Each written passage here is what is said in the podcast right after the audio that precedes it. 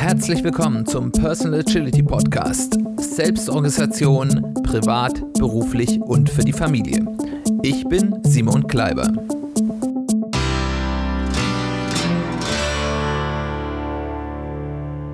Herzlich willkommen zu einer weiteren Folge des Personal Agility Podcasts.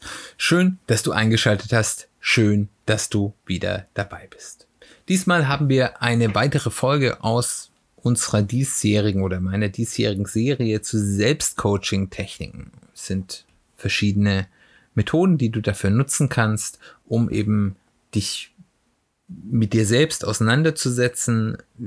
Manche helfen bei Entscheidungen, manche helfen an dir selbst zu arbeiten und äh, nicht alles, was man an Coaching machen kann, brauchst du wirklich einen Coach. Vieles kannst du auch einfach für dich alleine machen. Wie immer hier wieder meine Warnung, auch wenn es, glaube ich, bei dem Thema nicht ganz so kritisch ist. Wenn es um Dinge gibt, die wirklich wichtig sind, die einen großen Impact auf dein Leben haben, ist es vielleicht manchmal sinnvoll, doch überlegen, dass du dir doch einen professionell ausgebildeten systemischen Coach suchst. Der hat eben einfach eine bessere Ausbildung. Er ist nicht du, das heißt, er ist nicht parteiisch, er hat einen Blick von außen und das kann sich lohnen bei dieser Methode, glaube ich, kannst du das ganz gut alleine machen, aber generell Selbstcoaching ist eine gute Sache, aber wenn es sehr wichtig ist oder du vielleicht auch einfach mal die Erfahrung machen kannst, ist meine Empfehlung, Selbstcoaching ist gut und schön, aber manchmal ist es auch gut, einen professionellen Coach an der Seite zu haben. Aber davon unbenommen wollen wir schauen, mit was für einer Methode beschäftigen wir uns heute. Und zwar ist das die Methode des Gewohnheitslogbuchs. Das kommt aus dem Buch Atomic Habits von James Clear. Das ist ein sehr interessantes Buch, mit dem wir uns auch in der Zukunft nochmal hier auch auf dem Podcast nochmal ein bisschen genauer auseinandersetzen wollen. Aber heute möchte ich diese kleine Methode rausgreifen ähm, und euch nahebringen. Worum geht es? Was sind denn Habits? Was sind denn Gewohnheiten? Gewohnheiten sind bestimmte Handlungen, die wir in unserem Leben häufig unterbewusst oder halbbewusst automatisiert durchführen. Die haben einen Punkt, der sie auslöst. Das heißt, es gibt irgendeinen einen Auslöser, der uns dazu bringt, in einer bestimmten Art und Weise zu handeln. Ähm, und äh, das ist meistens damit einhergesetzt, dass das ein Bedürfnis sozusagen triggert und dann habe ich eine Handlung, die ich durchführe, diesen Habit und dann habe ich, dadurch kriege ich dann eben eine, ein, ein Feedback-Loop im der Art, irgendeiner Art von Belohnung meines Belohnungssystems. Das ist jetzt sehr vereinfacht, äh, wir gehen da sicherlich nochmal genauer drauf ein, aber grob, damit ihr es einordnet. Und diese Methode hat zum Ziel, dass man das eigene unterbewusste automatische Handeln besser versteht und kennenlernt und dann eben auch Verbesserungspotenziale zu erkennen. Weil häufig ist es da diese Angewohnheiten häufig so vollautomatisch stattfinden, ist man sich derer gar nicht bewusst. Und äh, wenn man andere einem sagen, hier weißt du eigentlich, dass du immer das und das machst in den und den Situationen, denkt man, hä, nee, mache ich doch gar nicht. Aber wenn man dann genauer drauf achtet, ist das vielleicht schon so. Wie mache ich das? Ich nehme mir eine Zeit. Ich kann das natürlich erstmal auch nur für einen Tag machen, aber wenn man es gründlicher machen will, nimmt man sich eine Woche oder zwei dafür Zeit und beobachtet in dieser Woche über den ganzen Tag hinweg ähm, an sich selbst, was für automatische, regelmäßige Handlungen mache ich? Indem ich einfach mal aufschreibe, was mache ich denn alles? Also zum Beispiel, wenn ich aufstehe, dann gehe ich erstmal aufs Klo. Für viele Leute ist das, egal ob sie gerade müssen oder nicht, ist das eine automatische Handlung. Das sind so gewisse Muster, die sich eingeschliffen haben. Dann mache ich erstmal einen Kaffee. Und dann nehme ich vielleicht, während ich auf den Kaffee warte, mein Handy in der Hand und checke Mails oder checke Social Media. Und dann setze ich mich ans Frühstück und mache bestimmte Dinge und dann auch beim Arbeiten, wie häufig checke ich den Mails, was mache ich, wenn ein Meeting fertig ist, äh, gehe ich dann direkt zum nächsten oder mache ich dazwischen was, gehe ich dann eine rauchen oder wenn ich ein Raucher bin, will ich jetzt natürlich niemand empfehlen, äh, aber gibt ja viele oder gehe ich dann immer zum Kaffeeautomat und hole einen Kaffee ähm, oder, oder in meine Küche, wenn ich im Homeoffice bin. Ähm, oder checke ich dann auch wieder E-Mails oder checke ich auch wieder Social Media oder äh, mach sonst irgendwas. Also es können ja ganz unterschiedliche Sachen äh, sein. Mache ich vielleicht an bestimmten Zeiten äh, am Tag immer Sport, wo ich sage, okay, immer wenn ich mit der Arbeit fertig bin, gehe ich laufen. Äh, oder ähm, abends, wenn ich Fernsehen schaue, was esse ich dann zum Beispiel? Esse ich immer, wenn ich Fernsehen schaue, zum Beispiel Chips oder esse ich da nichts? Kann ja auch sein. Also es geht ja erstmal einfach nur zu beobachten, was man tut, wertungsfrei. Und dann hat man da eine ganz lange Liste an Tätigkeiten, die man durchführt. Und da sieht man relativ schnell, was sind so diese Dinge, die Gewohnheiten sind und was sind Dinge, die ich sehr bewusst angegangen habe. Die kann, muss man auch gar nicht aufschreiben. Ähm, und dann gehe ich in die Bewertung und fange die an grob zu bewerten. Und ein Habit ist erstmal oder eine Tätigkeit ist jetzt erstmal nie per se gut oder schlecht. Hier, auch hier ist wieder der Kontext wichtig. Das heißt, ich sollte wissen, was möchte ich eigentlich erreichen? Was sind meine Ziele? Und dann kann ich mir überlegen, diese Angewohnheit, hilft die mir, meine Ziele zu erreichen? Ändert die nichts oder bringt sie mich von meinen Zielen weg? Also als Beispiel zum Beispiel, wenn ich mit Übergewicht kämpfe und abnehmen will, ist, wenn ich irgendwo unterbewusst Süßkram oder Chips oder so esse, ist es negativ. Wenn ich aber zum Beispiel von einer schweren Krankheit mich erhole und Gewicht aufbauen muss und gar nicht so viel essen kann oder sonst auf irgendwelchen Gründen untergewichtig bin, ist ein unterbewusstes und, und ich versuche wieder auf ein gesundes Gewicht zu kommen, ist ein unterbewusstes Essen ein positives Ziel. Und auch bei ganz anderen Sachen. Wenn ich zum Beispiel ein ähm, Community Manager in Social Media bin und ich regelmäßig Social Media checke, dann ist das vielleicht etwas Positives. Wenn ich mich eigentlich auf andere Arbeiten konzentrieren sollte, ist ein dauerndes Checken von Social Media vielleicht etwas Negatives. Oder ist es auch vielleicht neutral, weil ich sage, wenn ich da ab und an drauf schaue, das schadet mir jetzt nicht groß, das hat keinen großen negativen Einfluss.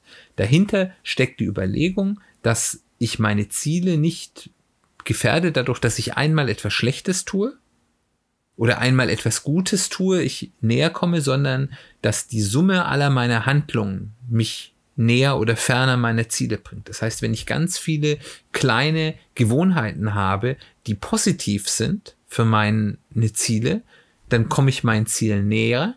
Wenn ich ganz viele Angewohnheiten habe, die entgegensetzt meinen Zielen sind, dann komme ich nicht näher oder entferne mich sogar. Das heißt, mein Ziel ist es, ich möchte möglichst viele Angewohnheiten haben und ich sage hier möglichst viele, es ist nichts Absolutes, die gut für meine Ziele sind und möglichst wenig, auch hier wieder kein absolutes, die negativ sind für meine Ziele. Und das bewerte ich erstmal. Und das heißt auch nicht, dass ich jetzt direkt daran was ändere, wenn ich sage, ich habe hier ein negatives Ziel, ich muss hier sofort was tun, sondern ich möchte mir dessen erstmal bewusst werden und für mich bewerten, was ist negativ, was ist positiv, was ist egal.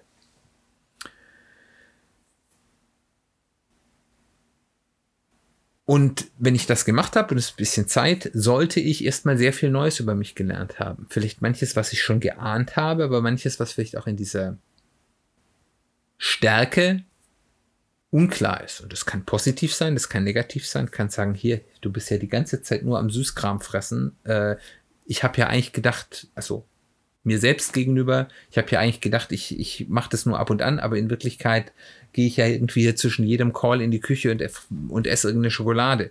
Oder es kann aber auch positiv sein, dass ich sage, okay, äh, ich mache ähm, immer, wenn ich zwischendurch Zeit habe, nehme ich automatisch mein Buch und wo ich was lernen will und lese daran weiter. Dann ist das eine gute Sache. Aber auf jeden Fall glaube ich, dass sich das Bild anders darstellen wird, als man das vorher gedacht hat.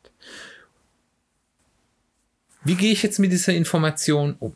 Also das erste ist, ich kann erstmal Trigger erkennen. was triggert denn diese Handlung? Das ist erstmal ein wichtiger Punkt, um solche Angewohnheiten zu ändern. Und wie man das macht, da werden wir uns, wie gesagt, nochmal in einer späteren Folge mit auseinandersetzen. Aber es erstmal zu erkennen, bestimmte Handlungen werden von bestimmten Triggern ausgelöst. Zum Beispiel, mir ist langweilig, ich schiebe mir irgendwas zu futtern rein.